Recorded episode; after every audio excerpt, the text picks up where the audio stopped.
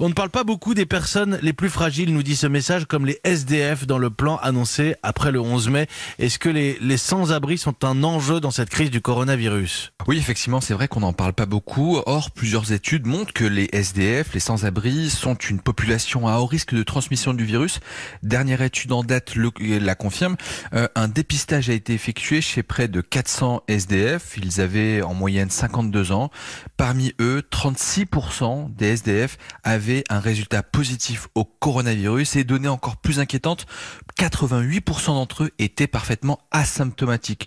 Alors d'autres études montrent à peu près les mêmes chiffres et parfois dans des proportions un peu moins importantes, mais ça veut dire qu'il faut mener absolument une politique de dépistage quasi systématique, probablement dans des centres pour les sans-abri, si on veut peut-être vouloir réduire absolument les chaînes de contamination communautaire. Et puis effectivement, ça a l'air d'être un peu un angle mort du projet de déconfinement. Espérons que ce, cela soit rétabli.